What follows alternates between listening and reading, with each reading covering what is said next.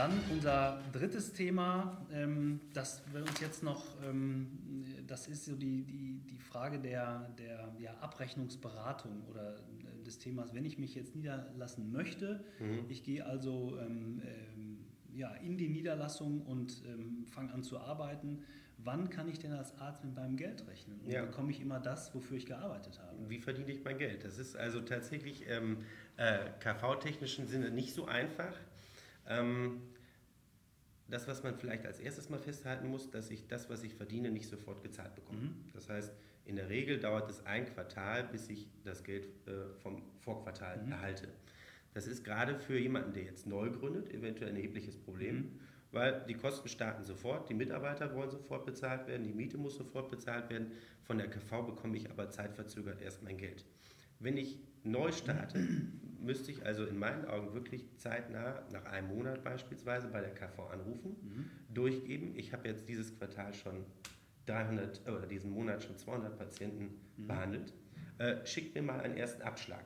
Mhm. Und dann schicken die mir erst das Geld und so langsam beginnt der Zahlungsfluss. Also ein Abschlag bedeutet, ich bekomme eine Vorauszahlung auf das, was, ich, was mir eigentlich zusteht, wenn ich der KV auch rechtzeitig eine Meldung äh, durchgebe und sage, meine, meine Patientenzahl in diesem Monat hat Summe X überschritten oder hat, ja, ja. bedeutet so und so viele Patienten. Genau, also dann kann ich schon mal einen ersten Abschlag mhm. erhalten, weil ansonsten die endgültige Abrechnung, die ist ein Quartal verzögert. Mhm. Ich kriege äh, die endgültige Abrechnung fürs erste Quartal äh, beispielsweise im Juni. Mhm. Wäre also wieder ein Liquiditätsthema für die betriebswirtschaftliche Planung. Ne? Unbedingt, da äh, sind Sie dann auch wieder gefragt. Also die Frage wäre dann tatsächlich, ähm, kann ich denn rechtzeitig, ähm, zum Beispiel bei einer Übernahme, also ich übernehme eine bestehende Praxis mhm. mit der KV, also mit meiner Interessensvertretung, äh, mit meiner Abrechnungsstelle sprechen und die sagt mir, ja, du bekommst genau das, was dein Vorgänger auch hatte. Ist das heute noch möglich? Äh, nicht genau das, aber tatsächlich kann ich beantragen, die Fallzahl, die mein Vorgänger bekommen mhm. äh, hatte, die mhm. übernehmen zu können und auf der Basis Abschläge auch zu erhalten. Okay. Die kriege ich nicht in voller Höhe, da wird dann immer noch ein Sicherheitsabschlag und Rückbehalt von der KV vorgenommen. Mhm. Dann kriege ich halt nur 80 Prozent dessen, was der Kollege vorher ausbezahlt bekommen hat. Mhm. Aber das kriege ich erstmal, weil die KV davon ausgeht, dass ich im Wesentlichen die Scheinzahl halten werde, die mein Vorgänger auch hatte. Okay, und dann melde ich und dann kann ich dafür sorgen, dass vielleicht der nächste Monat schon besser vergütet wird. Genauso ist es. Okay. Das ist auch der große Vorteil gegenüber der Neugründung. Das mhm. muss man ganz klar sagen, weil ich die Zahlungsflüsse da schon sehr viel besser planen kann, mhm. als das bei, einer, bei einem Neustart der mhm. Fall ist. Ja, wir können die Zahlen übernehmen. Wir haben relativ, deshalb gibt es dieses Thema Bedarfsplanung ja tatsächlich. Ja. Wir wissen, das haben Sie gerade gesagt, wie viele Patienten kommen in der Region in die Praxis, also wie viele Patienten sind pro Arzt geplant und damit äh, hätte man eigentlich als Arzt eine relative Sicherheit. Die ist aber natürlich nur relativ, wenn wir hören, was Sie da gerade ausgeführt haben. Also die Frage wäre dann, muss ich noch etwas anderes beachten oder kann ich immer davon ausgehen, dass ich genauso abrechnen kann wie mein Vorgänger? Ähm, mitnichten. Äh, da ist es wirklich auch in meinen Augen gar nicht verkehrt, die KV mit ins Boot zu holen. Die haben recht gute Abrechnungsberater, die können das simulieren, weil es kommt für die Frage, was kann ich abrechnen, auch darauf an, was habe ich für persönliche Qualifikationen.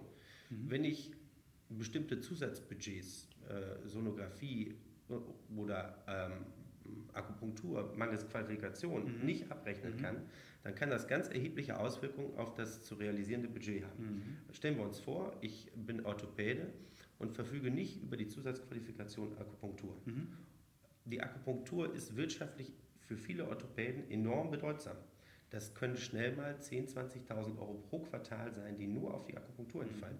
Wenn ich die jetzt also nicht abrechnen darf, dann passt natürlich die ganze betriebswirtschaftliche Kalkulation, die ich vorher aufgemacht habe, nicht mehr. Mhm, genau. Das heißt, ich muss mich wirklich bei der KV vorher erkundigen, kann ich mit meinen Qualifikationen, mit meinen Zusatzbezeichnungen all das an Budgets auch abrechnen und Abrechnungsziffern abrechnen, was mein Vorgänger abgerechnet mhm. hat damit ich da nicht hinterher ein böses Erwachen erlebe. Also neben der betriebswirtschaftlichen Planung, die das ja auch beinhaltet, und da sieht man, wie eng diese beiden Themen Recht und, und Betriebswirtschaft zusammenhängen. Auf der ja. einen Seite, also die Unterlagen des Abgebers rechtzeitig zu bekommen, ja. dass wir eben, ich nehme nochmal diese optimalen neun Monate, mhm. dass wir in den neun, neun Monaten diese ganzen Themen auch überprüfen können. Ja. Aber natürlich auch die rechtliche Seite. Und dann nochmal meine Frage, inwieweit können Sie dieses Thema Abrechnungen, KV, ähm, ja, mit begleiten, also mit beraten?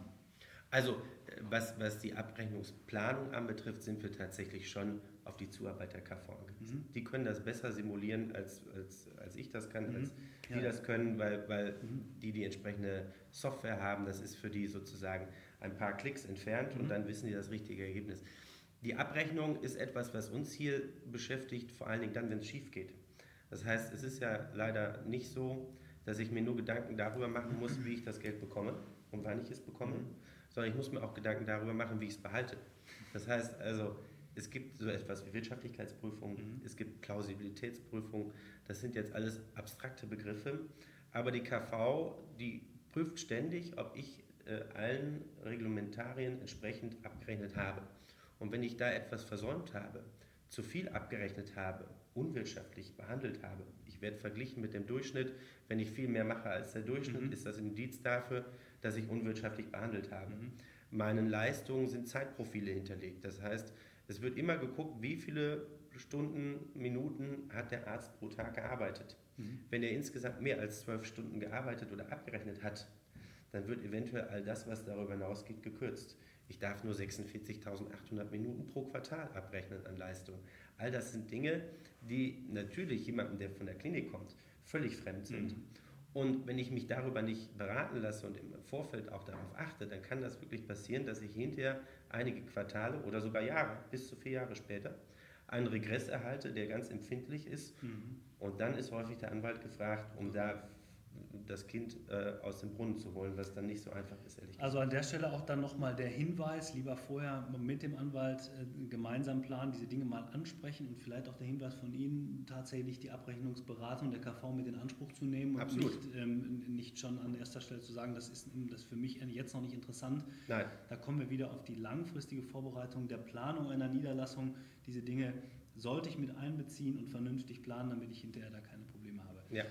Jetzt ähm, haben wir sehr, sehr viel gehört. Das sind sehr komplexe Themen. Ähm, ich glaube aber, unsere Zuschauer haben einen guten Einblick bekommen darüber, welche Möglichkeiten ähm, habe ich, was diese drei Themen angeht. Also wir haben die Themen Abrechnung und KV besprochen. Wir haben in zweiter Instanz das Thema Zulassung und Bedarfsplanung besprochen und an erster Stelle nochmal den Übernahmevertrag genannt. Herr Wappendorf, ich darf mich ganz recht herzlich bedanken für die Zeit, ähm, ja, für die Einladung hier in Ihre Kanzlei.